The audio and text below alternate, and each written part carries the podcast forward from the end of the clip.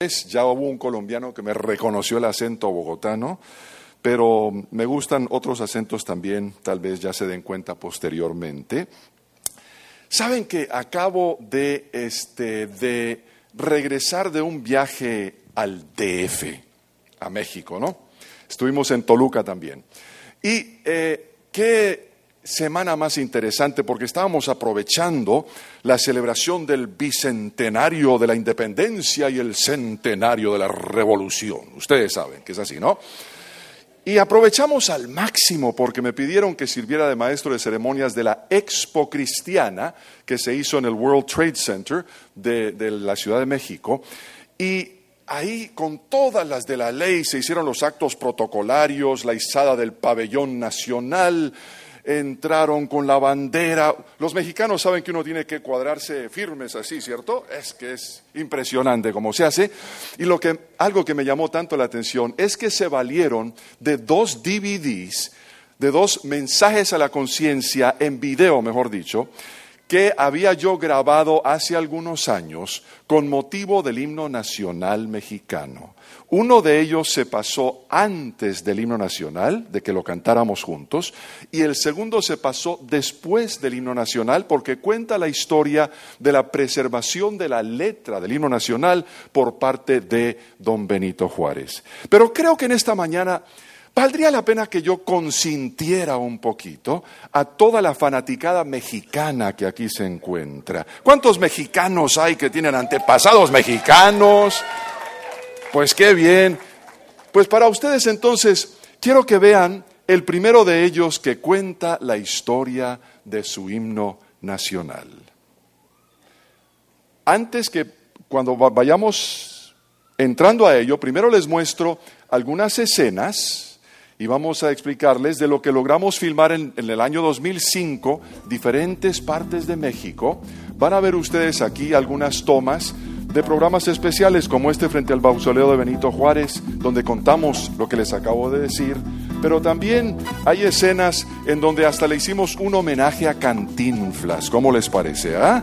Algo muy, pero muy especial, pero también eh, frente al Monumento a la Revolución sobre el tema de la Revolución de México.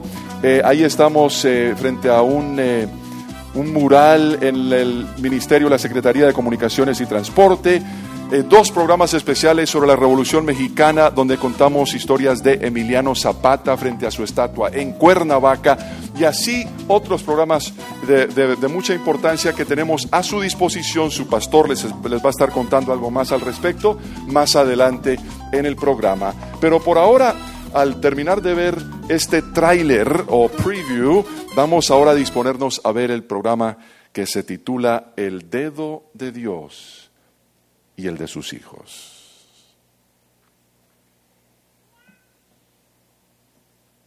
Un mensaje a la conciencia. Un momento de reflexión en la vida diaria. Escúchelo hoy en la voz de Carlos Rey. Nació el 8 de enero de 1824 en la ciudad de San Luis Potosí. A temprana edad, debido a su vocación artística, se trasladó a la capital del país. Cumplido los 29 años, ya había ocupado puestos importantes en la Ciudad de México, tales como el de censor de teatros. En sus horas libres escribía poesías, entre ellas versos románticos dedicados a su novia Guadalupe, con quien se casaría más tarde cuando los amigos de Francisco González Bocanegra lo animaron a que participara en el concurso convocado por el presidente Santana a fin de elegir el himno nacional mexicano, al joven poeta ni se le había ocurrido tomar parte. No puede ser, les dijo a sus admiradores. Va a participar en el concurso La Flor de los Poetas Mexicanos y no tengo la pretensión de medirme con ellos. A la postre, según una tradición, lo único que logró convencerlo fue la insistencia de su novia, que lo encerró en una habitación de su casa y amenazó con no dejarlo salir hasta que terminara de componer el himno. En cuestión de cuatro horas terminó de escribir el poema y se lo pasó a Guadalupe por debajo de la puerta. Animado por la reacción entusiasta de ella y de sus amigos, González Bocanegra envió al concurso su poema que se componía de un coro y diez estrofas, cada una con ocho versos. El 3 de febrero de 1854, el jurado oficial lo calificó como el de mayor mérito entre las composiciones literarias que concursaron. Ahora solo faltaba la música necesaria para convertir el poema triunfador en el himno nacional. Dio la casualidad de que el ganador del certamen musical convocado para ese fin era tan modesto y tímido como lo era el ganador del certamen poético. El músico premiado, que concursó de manera anónima, resultó ser el español Jaime Nuno, también de 29 años de edad, quien unos meses antes había llegado a México desde Cuba, invitado por el presidente Santana para que dirigiera las bandas militares de música del país. El esperado estreno del himno nacional se realizó el 15 de septiembre de 1854 en el Teatro Santana, posteriormente llamado Teatro Nacional. Pero el presidente Santana no hizo acto de presencia esa noche, así que se dispuso que se repitiera la función la noche siguiente. Esa vez sí asistió el señor presidente, por lo que el estreno del himno quedó consignado oficialmente en la fecha del 16 de septiembre. González Bocanegra cayó víctima de la mortal enfermedad del tifus menos de siete años más tarde, cuando aún no se había popularizado el himno cuya letra compuso. Pero con el paso del tiempo, el pueblo mexicano no solo reconoció que el eterno destino de la patria fue escrito por el dedo de Dios, como dicen las palabras de la primera estrofa, sino que también reconoció que los inmortales versos de su himno nacional fueron escritos por el dedo de uno de sus hijos favorecidos con el don de la poesía, inspirado en un momento de verdadera genialidad pues el Dios que inspira a los profetas también inspira a los poetas, a fin de que todos sus hijos reconozcamos, tanto a título nacional como personal, la verdad resumida en los siguientes versos escritos por el sabio Salomón. El corazón humano genera muchos proyectos, pero al final prevalecen los designios del Señor. Para obtener este mensaje por escrito, pídalo según la fecha de hoy a la Asociación Hermano Pablo, Box 100, Costa Mesa, California, 92628.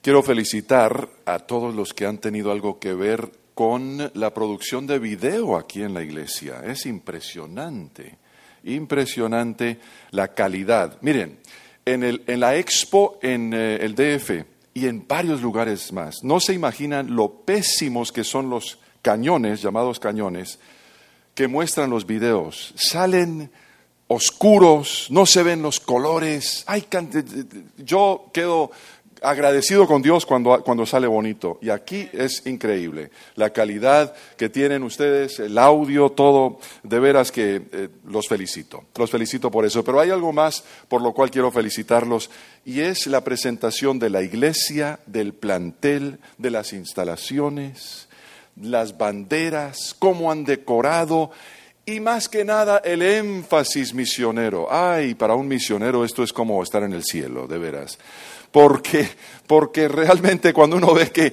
usted, el corazón de ustedes late al unísono con el corazón de Dios.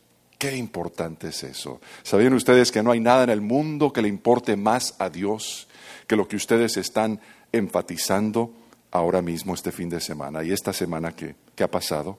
Nada más. ¿Por qué lo digo? ¿Por qué lo puedo decir con tanta confianza?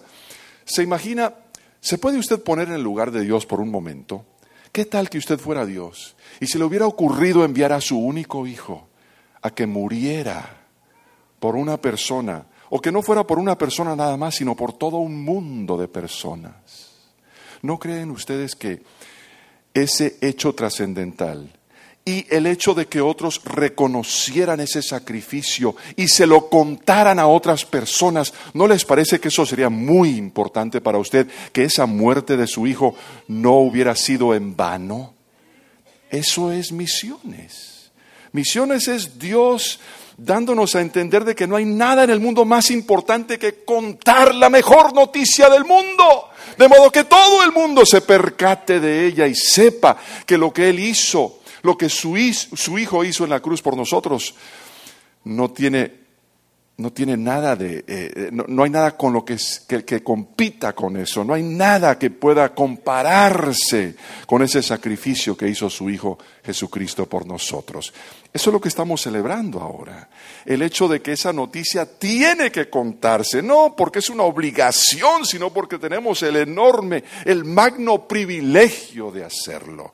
De eso se trata, para eso venimos en esta mañana y por eso los felicito también, porque se nota que ustedes están en esa onda. ustedes ya, yo no tengo que convencerlos. A muchas iglesias uno como que tiene que despertarlas un poquito para que reconozcan la importancia de misiones, pero ustedes ya están ahí, decimos en inglés, you're already there, ¿no? Como que no suena igual en español, pero entendieron bien ustedes. ¿Por qué misiones? ¿Por qué? Ese es el tema que se me ha pedido abordar en esta mañana y resulta que está muy afín con algo que Dios ya había puesto en mi corazón porque yo quería hacerles una serie de preguntas que tienen que ver con nosotros como asociación evangelística, lo que Dios nos ha llamado a hacer. Y voy a hacer lo posible por adivinar la pregunta que usted haría si tuviera la oportunidad y luego contestársela. Una por una, varias preguntas. La primera es entonces, ¿cuál es la declaración de misión de la asociación, hermano Pablo? The Mission Statement. ¿Cuál es la declaración de misión? Es decir, ¿qué nos mueve a hacer lo que hacemos? ¿Por qué misiones? ¿Por qué lo hacemos?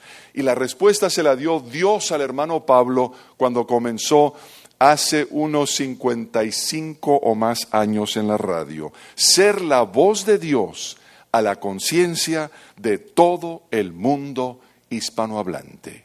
Ser la voz de Dios a la conciencia de todo el mundo hispanohablante. Bueno, uno diría, si, si resulta, entonces fue Dios quien le dio esa palabra y ya hemos visto cómo Dios respaldó esa visión que le dio al hermano Pablo. Pero nos lleva a la siguiente pregunta, ¿por qué escogió el hermano Pablo esa declaración de misión en los medios de comunicación? Y esto nos lleva a la razón de ser de todo lo que hacemos que hay millares, hay miles y miles de personas que todavía no conocen al Cristo que está entre ellas. Personas que no conocen a Cristo a pesar de que Cristo está entre esas personas en su sociedad. Esa razón de ser mueve al precursor del cristianismo. ¿Quién me puede identificar al precursor del cristianismo? ¿Hay alguien que sabe quién es? ¿Hay alguien de Puerto Rico que se encuentre aquí eh, en esta mañana? ¿Alguna persona de Puerto Rico? ¿De, quién es la estatua que está frente al Capitolio en San Juan? Bueno, esa es otra estatua, pero hay una estatua que es la de, en San Juan, por la que se, se nombró la ciudad, es la de San Juan Bautista, Juan, el Bautista, el precursor del cristianismo. Se trata de él. ¿Saben qué, lo movió a él para anunciar la venida de Cristo? Y posteriormente a Cristo mismo lo movió esa razón de ser de principio a fin del Evangelio según San Juan. No los confunda. Hay San Juan el Evangelista, el que escribió el Evangelio, y luego San Juan el Bautista, el primo de Jesucristo, que fue el que anunció su venida a este mundo. ¿Y qué es lo que dice el evangelista acerca de Juan el Bautista? Dice que en realidad no conocen a Cristo.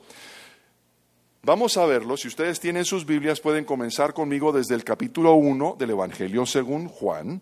Yo voy a estar leyendo de la nueva versión internacional, la NIV en español, la NBI. Se la recomiendo como una versión muy digna de leerse en público también en privado en el español que hablamos todos los días, el español contemporáneo. No sé si ustedes saben que las asambleas de Dios influyó muchísimo en esa traducción. Eh, fue precisamente mediante Editorial Vida, cuando perteneció a las asambleas de Dios, que se hizo esa versión. Tuve la oportunidad de servir en el Comité de Traducción Bíblica y se la recomiendo altamente porque es el español que hablamos todos, por eso lo usamos en un mensaje a la conciencia. El primer grupo que nos da a entender cuál, que, que en realidad durante el ministerio de Cristo a él no se le conocía era el de los sacerdotes y de los levitas. Juan capítulo 1 versículos 19 al 26. Este es el testimonio de Juan cuando los judíos de Jerusalén enviaron sacerdotes y levitas a preguntarle quién era. No se negó a declararlo, sino que confesó con franqueza, yo no soy el Cristo. ¿Quién eres entonces? le preguntaron. ¿Acaso eres Elías? No lo soy. ¿Eres el profeta? No lo soy. Entonces, ¿quién eres? Tenemos que llevar una respuesta a los que nos enviaron. ¿Cómo te ves a ti mismo? Yo soy la voz del que grita en el desierto, enderecen el camino del Señor, respondió Juan con las palabras del profeta Isaías. Algunos que habían sido enviados por los fariseos lo interrogaron, pues si no eres el Cristo, ni Elías, ni el profeta, ¿por qué bautizas? Yo bautizo con agua, pero entre ustedes hay alguien a quien no conocen y que viene después de mí, al cual yo no soy digno ni siquiera de desatarle la correa de las sandalias. Ese es el primero de los grupos que nos hacen ver que en los tiempos de Cristo la gente realmente no lo conocía, el de los sacerdotes y los levitas. Pero también los samaritanos nos hacen ver lo mismo. Tres capítulos más adelante, Juan 4, en el versículo 21, a la mujer samaritana, Jesús le dijo respecto a su pueblo, los samaritanos, ahora ustedes adoran lo que no conocen. Ustedes adoran lo que no conocen. Los habitantes de Jerusalén también nos lo hacen ver en el capítulo 7, otros tres capítulos más adelante, comenzando con el versículo 25, 7.25. Algunos de los que vivían en Jerusalén, los habitantes pues, comentaban, ¿será que las autoridades se han convencido de que es el Cristo? Nosotros sabemos de dónde viene este hombre, pero cuando venga el Cristo, nadie sabrá su procedencia. Por eso Jesús, que seguía enseñando en el templo, exclamó, con que ustedes me conocen y saben de dónde vengo. No he venido por mi propia cuenta, sino que me envió uno que es digno de confianza. Ustedes no lo conocen, pero yo sí lo conozco porque vengo de parte suya y él mismo me ha enviado. Aquí entra en juego el misterio de la Trinidad. Es un poquito difícil de entender, hay que reconocerlo, tal vez muy difícil. Lo cierto es que Cristo está dando a entender de que Él y el Padre son uno, de modo que el que no conoce al Padre que lo envió, no lo conoce a Él tampoco. En los judíos, en general, el siguiente grupo, en el siguiente capítulo, capítulo 8, versículos 25 y 54, le preguntan los judíos, ¿quién eres tú? Y luego en el versículo 54 del capítulo 8, quien me glorifica es mi Padre, el que ustedes dicen que es su Dios, aunque no lo conocen. Qué interesante esto, ¿ah? En nuestra cultura, aquí mismo en Palm Springs y su alrededor, el valle de Coachella, hay que reconocer que nosotros nos podemos identificar con el pueblo que vivió en Palestina durante la vida de Jesucristo. ¿Cómo? ¿En qué sentido? Pues en que aquí, hoy mismo, también hay muchas personas que no conocen realmente al Cristo que está entre ellos. Díganme ustedes, ¿acaso no hay íconos, crucifijos, hay estatuas, hay altares, hay de todo acerca de Cristo. Aquí nadie puede decir que no sabe nada acerca de Cristo, de que su existencia les es desconocida por completo. No. La gente sabe acerca de Cristo, pero conocerlo en lo personal, esa es otra cosa completamente, ¿no es así? Y tal vez es hasta más difícil alcanzar a una persona, en algunos casos, que piensa que conoce a Cristo, que una persona que no tiene idea de quién es Cristo, como en algunas culturas del mundo. Porque a esa persona no hay que decirle, no, no, es que lo que tú crees acerca de él, no, es que hay mucho más, mucho más. Se trata de eso. Y hay tantas personas, así como durante la vida de Cristo, cuando Él estaba en carne y hueso, en persona, que tampoco realmente lo conocían nos lleva a la siguiente pregunta. ¿Qué debemos hacer entonces para cumplir nuestra misión? Y quiero que conste que cuando yo hago esa pregunta con respecto a la asociación hermano Pablo, lo mismo tiene que ver con cada uno de nosotros en lo personal. nosotros también tenemos la misión, sí, es que se trata de eso. Nuestra misión en lo personal también es de que esas personas que no conocen a Cristo personalmente lleguen a conocerlo, tengan la oportunidad de conocerlo como es. ¿Qué tenemos que hacer entonces para cumplir nuestra misión? Para que otros conozcan a Cristo, tenemos que presentárselo nosotros mismos, porque así Él lo ha determinado. No tuvo que hacerlo así, pero así lo ha determinado. Y saben cómo es, una, es una forma muy sencilla. Es algo tan natural que hasta tal vez ni se nos haya ocurrido. En nuestra cultura, a diferencia de la anglosajona, somos muy, pero muy corteses. ¿No es así? Bueno, la mayoría de nosotros. Se nos ha enseñado a ser muy bien educados. Y por lo tanto, ustedes se han dado cuenta que usted cuando está en la casa de un gringo, eh, casi siempre se presenta cuando llega, el saludo de presentación, etc. Pero dígame usted cuando se despide, ¿el gringo piensa que tiene que despedirse de todo el que está en la casa? No, porque no se le ha enseñado a hacer de ese modo. En cambio, el hispano, cuando, se va a cuando va a salir de una casa, busca a todo el mundo para despedirse, porque si no, queda mal. ¿Sí o no es una de las grandes diferencias entre las dos culturas? ¿Ok? Pero en la presentación también. En Colombia se nos enseñó, por ejemplo, Vamos a dar el caso de que estuviera Jesucristo acá y yo estoy con un amigo, quiero presentarle a este amigo a Cristo. Entonces le digo, eh, Señor Jesucristo, eh, quiero presentarte a fulano de tal y entonces, este, ¿sabe qué haría Jesucristo en nuestra cultura? Le diría, Jesucristo para servirle. A sus órdenes. Eh, depende a la orden, dicen en algunas partes, sí, en cada lugar. Y entonces él le dice, pues mucho gusto, fulano de tal, para servirle. Ah, eso no se ve tanto en la cultura gringa, ¿cierto? No, no, no, es lo mismo, pero bueno, en todo caso sabemos que, pero se nos ha ocurrido que así podemos presentarle a Cristo a otros, claro que no en persona, pero se trata de que a nosotros nos corresponde presentárselo porque no lo conocen, presentárselo como Él realmente es, de modo que ellos digan, ah, hay que hacernos amigo de este cuate, de este man, de este, bueno, usted póngale el nombre que quiera, de este hombre porque es es una persona que hay que realmente llegar a conocer, vale la pena, en definitiva.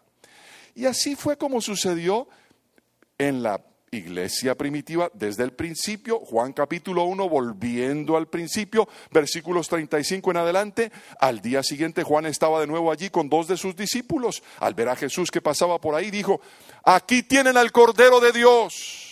Cuando los dos discípulos le oyeron decir esto, siguieron a Jesús. Andrés, hermano de Simón Pedro, era uno de los dos que al oír a Juan habían seguido a Jesús. Andrés encontró primero a su hermano Simón y le dijo, hemos encontrado al Mesías, es decir, el Cristo. Luego lo llevó a Jesús, quien mirándolo fijamente le dijo, tú eres Simón, hijo de Juan serás llamado Cefas, es decir, Pedro. Al día siguiente Jesús decidió salir hacia Galilea, se lo encontró, se encontró con Felipe y lo llamó, sígueme. Felipe era del pueblo de Bethsaida, lo mismo que Andrés y Pedro. Felipe buscó a Natanael. Cada uno a su vez busca a su amigo o a su hermano o a un pariente para presentárselo a Jesús. Y, Felipe buscó a Natanael y le dijo, hemos encontrado a Jesús de Nazaret, el hijo de José, aquel de quien escribió Moisés en la ley y de quien escribieron los profetas. De Nazaret, replicó Natanael, ¿acaso de allí puede salir algo bueno? Ven a ver, le contestó Felipe. Cuando Jesús vio que Natanael se acercaba, comentó, aquí tienen a un verdadero israelita en quien no hay falsedad. ¿De dónde me conoces? le preguntó Natanael. Antes de que Felipe te llamara, cuando aún estabas bajo la higuera, ya te había visto. Rabí, tú eres el Hijo de Dios, tú eres el Rey de Israel, declaró Natanael. Apenas estaba llegándolo a conocer.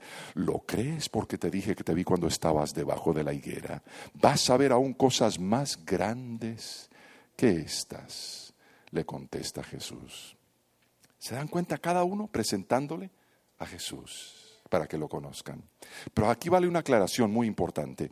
En el capítulo 10 del Evangelio según San Juan, Cristo dice en el versículo 14, yo soy el buen pastor, conozco a mis ovejas y ellas me conocen a mí.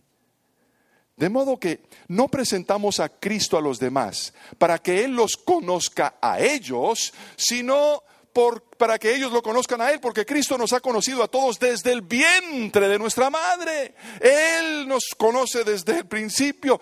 Somos nosotros quienes necesitamos llegarlo a conocer a Él en persona, tal como es. Pero luego nos preguntamos, ¿cómo podemos presentar a Cristo? Y más que nada en los medios de comunicación, de modo que no lo rechacen, sino que lo conozcan. Porque fíjense, los medios son o no son influyentes, díganme ustedes. ¿La televisión influye o no influye en la vida de las personas? ¿Cuántas personas no se pasan una cantidad enorme de horas semanalmente frente a la televisión? Hoy en día más que nunca.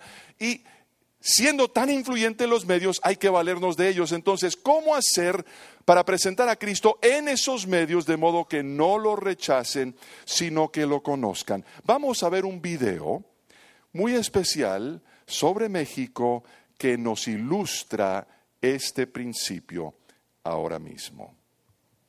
Se titula El Día del Derrumbe.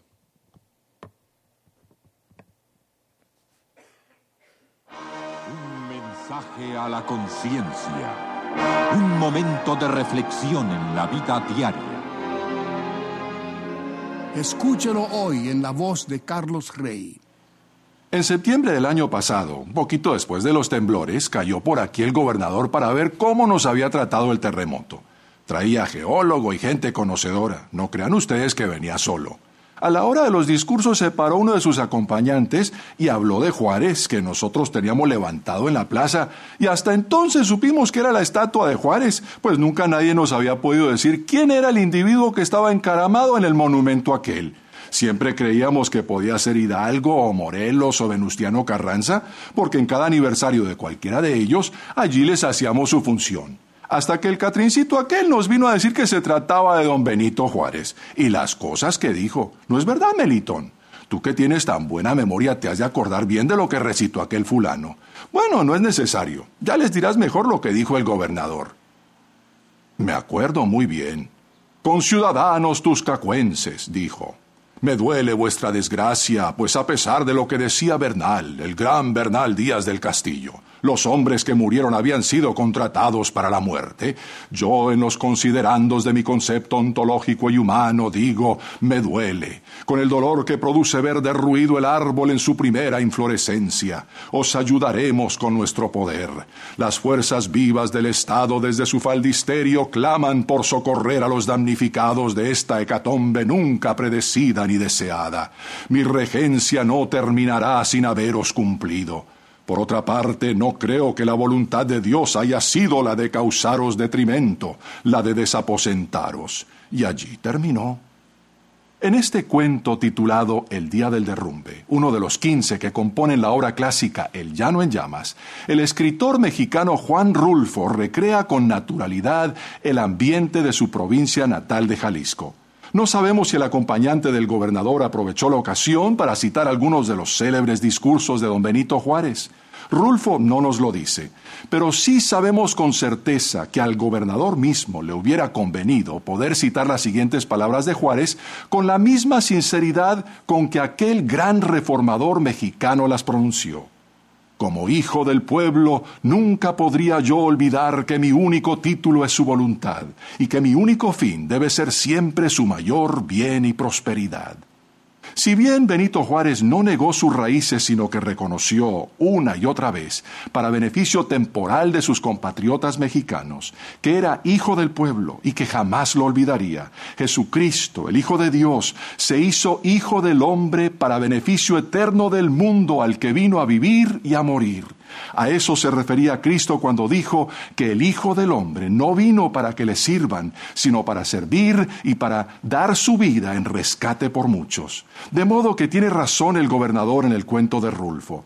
La voluntad de Dios no es causarnos mal ni detrimento alguno. Dios quiere más bien, así como quería Juárez para su pueblo, nuestro mayor bien y prosperidad. Si desea este mensaje por escrito, puede escribirnos a la Asociación Hermano Pablo, Box 100, Costa Mesa, California 92628 y pedírnoslo según la fecha de hoy. o puede obtenerlo vía Internet en nuestro sitio en la red llamado conciencia.net. Los que están acostumbrados a escuchar o ver el programa tal vez se hayan dado cuenta de que falta la musiquita que se pasa en esa parte. No sé qué pasó con esa grabación. Afortunadamente no, no hace falta, pero se oye un poquito más bonito de esa forma. Este, ¿Notaron cómo es que dice eh, Juan Rulfo en El Llano en Llamas? y habló de Juárez que nosotros teníamos levantado en la plaza y hasta entonces supimos que era la estatua de Juárez, pues nunca nadie nos había podido decir quién era el individuo que estaba encaramado en el monumento aquel. Siempre creíamos que podía ser Hidalgo, Morelos o Venustiano Carranza, porque en, cada aniversario de cualquiera de ellos, allí les hacíamos su función hasta que el Catrincito aquel nos vino a decir que se trataba de don Benito Juárez. Interesante, ¿ah? Que, Juan Rulfo nos ilustre la cuestión de que en un pueblo mexicano, una persona, el Abraham Lincoln de México, for crying out loud, ¿ah? ¿Sí? ¿Sí o no?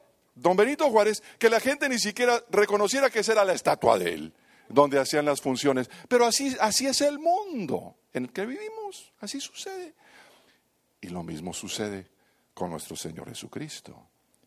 Ahí está monumentos que se han erigido en honor de Cristo en los lugares más reconocidos del mundo.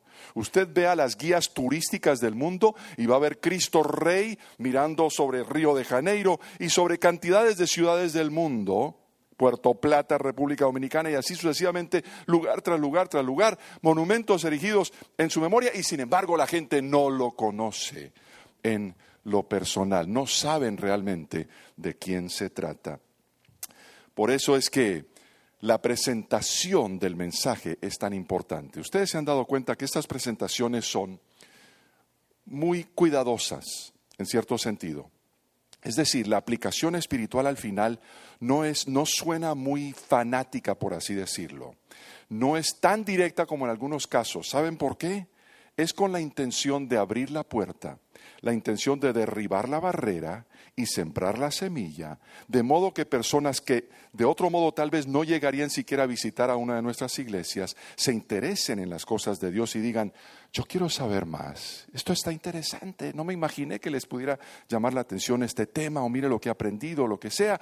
Y entonces ahora nos está abriendo, ahora mismo en México, en el DF y en otras partes de México, para el Bicentenario, estos programas nos están abriendo la puerta para que se transmitan en canales de televisión estatales estatales y de orden cultural como el 34 eh, TV mexiquense que tiene sede en Toluca para difundirlos precisamente por eso que les acabo de explicar. De otro modo no los, no los podrían difundir. Ustedes que son mexicanos saben que en México las normas en contra de la mezcla de la religión con el Estado pues son, son insuperables hasta la presente, ¿no? Pero este tipo de mensaje como el que vieron del himno nacional, eso ya se tolera, se tolera porque hemos tenido mucho cuidado en la forma en que los hemos hecho. Pero ¿qué pasa? San Pablo nos habla de esa presentación del mensaje.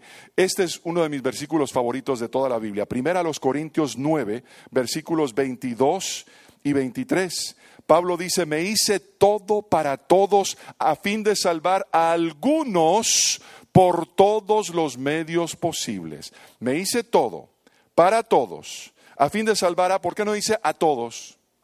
Por todos los medios. ¿Por qué dice para salvar a algunos? Por todos los medios posibles. ¿Por qué a algunos nada más? Porque Pablo estaba consciente de que Dios no obliga a nadie a que se salve. Dios no obliga a nadie a que lo ame ni a que le sirva. ¿Por qué? Porque si nosotros lo sabemos, que somos personas con tan poca ciencia o conocimiento comparadas con Dios, ¿cuánto más Dios quien nos creó sabe que un amor forzado no sirve para nada? No vale. Entonces Dios quería que nosotros lo amáramos de corazón, de nuestra voluntad. Y por lo tanto Él sabía que si no había la posibilidad de rechazo, entonces de nada serviría el amor correspondiente de esa persona. Así que Dios nos dio la oportunidad de rechazarlo y ¿saben qué sucedió? Que lamentablemente muchas personas decidieron no aceptar su oferta de amistad ni de salvación. Y hay personas que lo rechazan constantemente. ¿Y qué pasa entonces? Que San Pablo, consciente de eso, dice, a fin de que se salven algunos, porque no todo el mundo se va a salvar, porque muchos van a decir, yo no me salvo, yo no voy a aceptar ese mensaje por cantidades de razones, y sin embargo muchos Lamentablemente, muchos dirían, bueno, si yo ya sé de entrada que cuando yo presento el mensaje, que cuando yo le presento a Cristo a una persona, que muchos no lo van a aceptar, no van a querer salvarse, entonces ¿para qué me esfuerzo tanto? Si ya sé que muchos no se van a salvar, ¿para qué? En cambio, San Pablo nos pone el ejemplo de la forma en que hay que reaccionar a eso. Es todo lo contrario. Si de entrada sé que va a haber muchas personas que no se van a salvar, que no van a querer salvarse, que van a rechazar la oferta, entonces con mayor razón me esfuerzo más que nunca para que se salve el mayor número posible. Ese es el ejemplo que seguimos nosotros me voy a esforzar más que nunca para que se, por todos los medios posibles, por eso lo dice San Pablo. ¿Cuántos tienen cuenta en Facebook? Hay que saber decirlo es Facebook. de veras, en la República Dominicana nos asombramos. Estuvimos en la Romana, en Higüey, en eh, San Pedro de Macorís, en Bávaro. ¿Y cuántas personas? No, ya por esto en Facebook. Una cantidad enorme de personas que tenían cuenta en Facebook. Y lo interesante de Facebook es que nos provee una, una perfecta ilustración sobre esto. ¿Acaso cuando uno tiene una cuenta en Facebook, no decide a quién aceptar o rechazar como amigo? ¿Sí o no? Usted que tiene la cuenta es el que decide a quién acepta y a quién rechaza como amigo. Esa persona se presenta y dice, aquí estoy, le brindo mi amistad. Lo bueno es que uno, eh, no tienen que saber que uno les dijo que no, pero bueno, hay todos sus mecanismos. Pero lo cierto es que uno puede rechazarlos. Así es la amistad con Dios, porque es la única amistad que vale. Esa amistad que es de todo corazón, que es sincera, que es voluntaria. Todo esto, dice San Pablo, lo hago por causa del Evangelio, para participar de sus frutos. ¿Qué frutos hay de un mensaje a la conciencia? A raíz de mensajes como este, como este de el día del derrumbe, como el mensaje sobre el himno nacional mexicano, como los mensajes sobre Emiliano Zapata de la Revolución Mexicana y tantos más que ahora mismo se van a difundir y se están difundiendo con motivo del bicentenario de la independencia, del centenario de la Revolución. El licenciado Naum Navas, que es abogado y pastor eh, y director general de Amistad Cristiana en México, DF, me escribió lo siguiente. Gracias por amar a mi país, por el cual lloro y ruego a Dios que lo conozca cada uno de mis paisanos. Que Dios te use para preparar la tierra y sembrar la semilla de eternidad en el corazón de ellos. Gracias por hablar de mi país y de mi historia. Estoy muy orgulloso de ser cristiano mexicano y de tener la bendición de buscar alcanzar a México y al mundo para Cristo. De eso se trata. ¿ah? Eso es lo que nos mueve a estar aquí en esta mañana, de ganar a México, pero al mundo para Cristo, de ganar a Palm Springs, de ganar al Valle de Coachella, de ganar al sur de California, de ganar a los Estados Unidos, de ganar al mundo para Cristo. Por eso estamos aquí. Actualmente, pues entonces, Dios nos está abriendo puertas que nunca antes habíamos pensado posibles por todos los medios, por todos los medios. Saben que estamos valiéndonos de podcasts, de RSS feeds para los muy sofisticados que saben qué es eso. Para el que lo sepa, ya sabe que eso está a su disposición también para poder disfrutar de mensajes a la conciencia. ¿Quién hubiera pensado hace años que radio, televisión se podrían combinar en un solo lugar en la Internet para uno poder disfrutar de ellos? Si usted va a conciencia.net, que se ha anunciado al final de los programas que han visto ya, ¿sí? Conciencia.net, si usted va a ese sitio, puede suscribirse. Hay un lugar a mano izquierda que tiene lugar para eh, que usted digite o escriba su correo electrónico, your email address. Ahí usted lo digita, luego pulsa suscribirse click on suscribirse y puede recibirlo todos los días por correo electrónico en su email inbox. ¿sí? Le puede de la forma más natural. La ventaja de eso es que no tiene que recordarlo y algún día, en determinado día, usted va a leer un programa y va a decir, ay, este está perfecto para fulano, sutano, mengano, perencejo. Este y puede forward, reenviárselo a esa persona, no le cuesta un solo centavo y es como algo, es como anillo al dedo para determinada persona. Se lo recomiendo como una herramienta evangelística a su disposición. Aprovechelo. Saben que ya hay más de 50 mil personas suscritas que reciben el mensaje todos los días por correo electrónico. Usted puede ser uno de los del 50 mil en adelante. Espero que aproveche esa oportunidad. Y por eso es que actualmente cada hora, como decía su pastor, en 250 canales de televisión y emisoras radiales diferentes se está difundiendo un mensaje a la conciencia para la gloria del Señor. Pero la pregunta que nos hemos preguntado es cómo hacer para crear más mensajes a la conciencia de estos como ustedes han visto para televisión, de modo que los difundan canales seculares, estatales, como Univisión, como Telemundo. ¿Qué podemos hacer para que estos, porque hasta ahora esos han sido los más difíciles, ¿sí? el tiempo, el año pasado, un mensaje a la conciencia ha sido tan popular en los últimos 45 años que el año pasado nada más se nos donó tiempo en el aire por televisión y, y por la radio, que si nos hubiera tocado pagarlo, el valor de ese tiempo comercial ascendía a más de 111 millones de dólares. El año pasado nada más, porque nosotros no pagamos un solo centavo de la asociación, hermano Pablo, para que se difunda el programa. Hay lugares donde hay personas que de su propio bolsillo pagan porque no, es posible de otro modo. Pero casi todas las emisoras y los canales nos regalan el tiempo porque juzgan que es algo provechoso para su audiencia. Imagínense, más de 100 millones de dólares nos hubiera costado el año pasado. Pero aún así nos cuesta mucho enviarlos, producirlos. Todo eso lo estamos haciendo sin cobrarlo para que puedan recibirlo. Ahora, pero ¿cómo hacemos para que se difunda por Univisión, por Telemundo, por los ABC, CBS, NBC, Foxes del, del mundo hispano en cada uno de los países? ¿Cómo hacemos? La respuesta la tenemos en el estribillo de la canción de despedida del programa Primera Edición en, de Univisión el viernes primero de junio del año 2005. Recuerda que lo recuerdo que lo estaba viendo antes de la Copa Mundial ese año en Alemania y decía el estribillo de la canción, lleva uno a la tierra siempre a su lado, lleva uno a su gente siempre a su lado. Tiene razón, uno no se desprende fácilmente ni de su tierra, de su terruño de sus raíces culturales, como que las lleva por dentro, hasta los de segunda y, tercera generación que se han criado en los Estados Unidos, como que todavía hay algo ahí que, que les pica, decimos en Colombia, y quieren rascar, ¿no? algo que les, la curiosidad, si no es nada más, de conocer de sus raíces, lleva uno a su gente siempre a su lado. Por eso el himno nacional de Venezuela en su tercera estrofa dice, unida con lazos que el cielo formó, la América toda existe en nación. Qué interesante. El gringo común y corriente, como si los hubiera excepcionales, ¿no? Bueno, en todo caso, los gringos no comprenden, muchos de ellos, que nosotros, cada país de Hispanoamérica, es, se parece un poco a los estados de los Estados Unidos en el sentido de que formamos como una nación iberoamericana compuesta de varios países, ¿no es así? Díganme si no los fanáticos del fútbol, como este servidor, díganme si no cuando el tri queda eliminado, no lo quiera Dios, pero que sí, que sucede, ¿ah? Sucede porque sucede.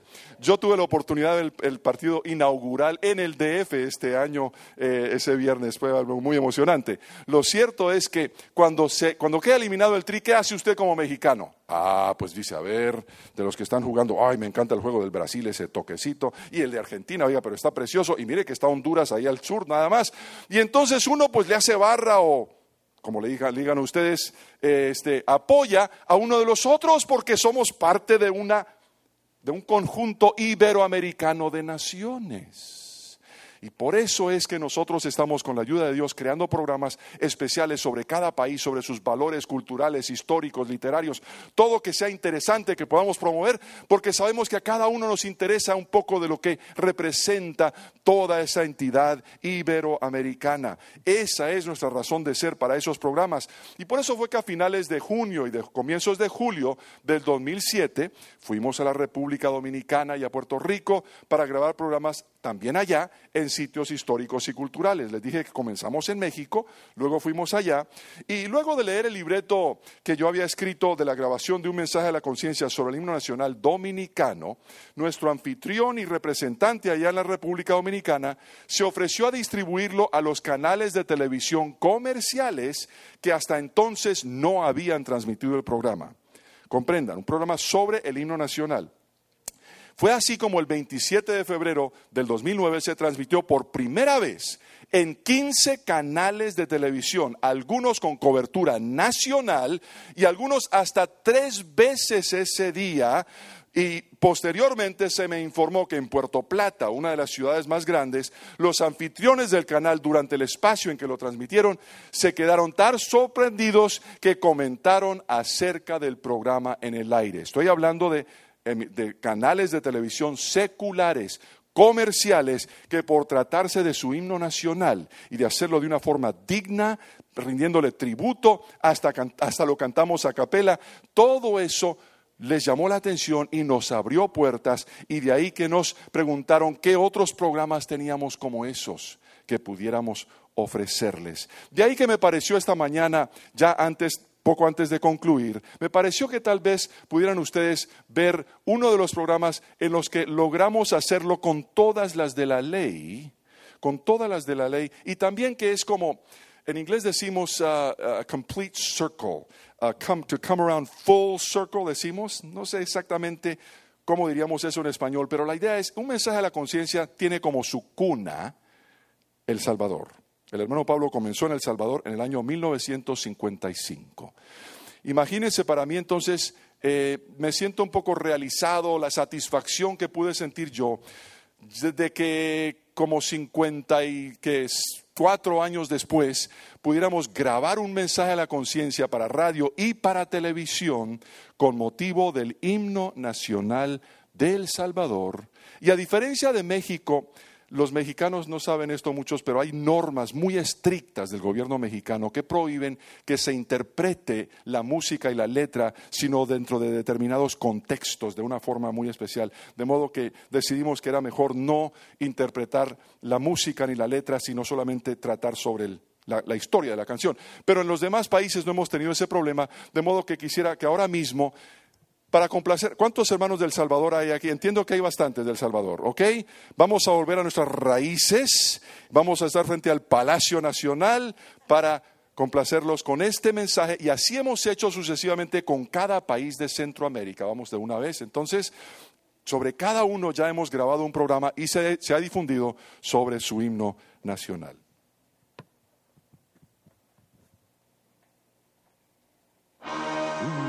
Mensaje a la conciencia. Un momento de reflexión en la vida diaria. Escúchelo hoy en la voz de Carlos Rey. El 11 de diciembre de 1953, la Asamblea Legislativa del Salvador publicó un decreto que invalidaba los dos himnos nacionales reconocidos como oficiales por acuerdos ejecutivos en 1866 y 1891. En su lugar, el decreto reconocía oficialmente como himno nacional el que comisionó el presidente doctor Rafael Saldívar y se estrenó en el antiguo Palacio Nacional de la capital de la República el 15 de septiembre de 1879. El compositor del himno fue el maestro italiano Juan Averle, que llegó a El Salvador a fines del siglo XIX y la convirtió en su segunda patria al casarse con una salvadoreña. El autor de la letra fue el general Juan José Cañas, poeta y militar distinguido, oriundo de San Miguel, que hizo armas en la campaña nacional contra los filibusteros en 1856. Estas son las palabras del coro y de la primera estrofa que se cantan actualmente. Saludemos la patria orgullosos de hijos suyos podernos llamar y juremos la vida animosos, sin descanso a su bien consagrar. De la paz en la dicha suprema, siempre noble, soñó el Salvador, fue obtenerla su eterno problema conservarla es su gloria mayor. Y con fe inquebrantable el camino del progreso se afana en seguir, en seguir por llenar su grandioso destino conquistarse un feliz porvenir. Le protege una férrea barrera contra el choque de ruin deslealtad. Desde el día que en su alta bandera con su sangre escribió libertad, escribió libertad, escribió libertad. Entre los deberes cívicos que reafirma la Ley de Símbolos Patrios de 1972 se encuentra el Decreto Legislativo de 1936 que ordena que al final de toda correspondencia oficial se incluya el lema Dios, Unión, Libertad, que aparece en el escudo de armas y en la bandera nacional. Es que si bien, según la letra del himno nacional, el pueblo salvadoreño pagó con su sangre el precio de su libertad física, el precio de su libertad espiritual lo pagó con su propia sangre Jesucristo, el Hijo de Dios, al que le rinden homenaje con un gran monumento en San Salvador que lo reconoce como el Salvador del mundo. Ahora solo falta que cada ciudadano, que orgulloso de llamarse hijo de la patria, se esfuerza por cumplir esa promesa de consagrar la vida a su bien consagre también su vida a servir a Cristo, asegurando así su derecho de llamarse Hijo de Dios. Para obtener este mensaje por escrito, pídalo según la fecha de hoy a la Asociación.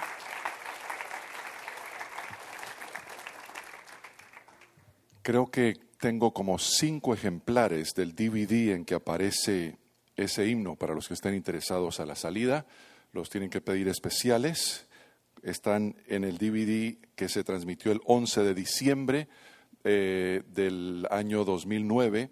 En ese DVD están ese programa y 17 otros mensajes a la conciencia que durante ese ciclo que se enviaron a los canales de televisión.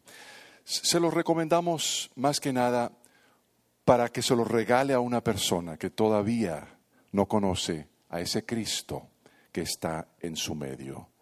Se dieron cuenta que hay en San Salvador también un hermoso monumento a Cristo, el Salvador del mundo, así se llama. Por algo será que es el Salvador, ¿no? Es que el país está nombrado precisamente eh, por razón de Cristo mismo. Así es, pero tantas personas. Quiera Dios que nosotros nos animemos a llevar ese mensaje, a dar a conocer esa buena noticia. Dios me ha dado la visión, ideas para programas, amor por nuestro pueblo, pasión para valerme de lo mejor de nuestra cultura, a fin de ganar a ese pueblo para Cristo y hasta el equipo técnico para grabar programas. Pero ¿saben qué necesito? Yo necesito a personas como ustedes que me apoyen en oración, en todos los sentidos posibles para que podamos juntos llegar a nuestro pueblo de habla hispana alrededor del mundo. ¿Quién sabe cuánto tiempo nos quede? No sabemos cuánto tiempo tenemos para aprovechar, pero hay tantas personas. Algunos son parientes, familiares nuestros. Algunos que hemos dejado atrás, ya sea El Salvador, Guatemala, México, regados por toda la América hispana y hasta algunos en España y otros lugares. Todas esas personas que necesitan conocer a Cristo, amigos entrañables, a los que queremos ganar, personas que queremos que conozcan a Cristo. ¿Por qué? Porque Cristo transforma, nos cambia por completo, no porque, no porque nosotros somos mejores ni más merecedores que nadie, sino porque hemos sido bendecidos y ahora queremos dar a conocer esa noticia, la mejor noticia alrededor del mundo. Por eso estamos aquí hoy. Les pedimos que nos acompañen en oración, que nos respalden. Gracias, pastor, por concedernos esta oportunidad. Gracias por, por, ese sentir que Dios ha puesto en su corazón, ese amor por las misiones, precisamente porque late como el corazón de Dios, porque ha reconocido que eso es lo que más mueve a Dios en todo el mundo, que la gente sepa del sacrificio de su Hijo para salvarlo de su pecado. Venga, pastor, gracias, Señor. Aleluya. Gloria a tu nombre. Aleluya, aleluya. Ahora bien, hermanos, tenemos un trabajo muy especial que hacer. Ustedes van a estar recibiendo una tarjetita eh, ya ahorita. Esta tarjetita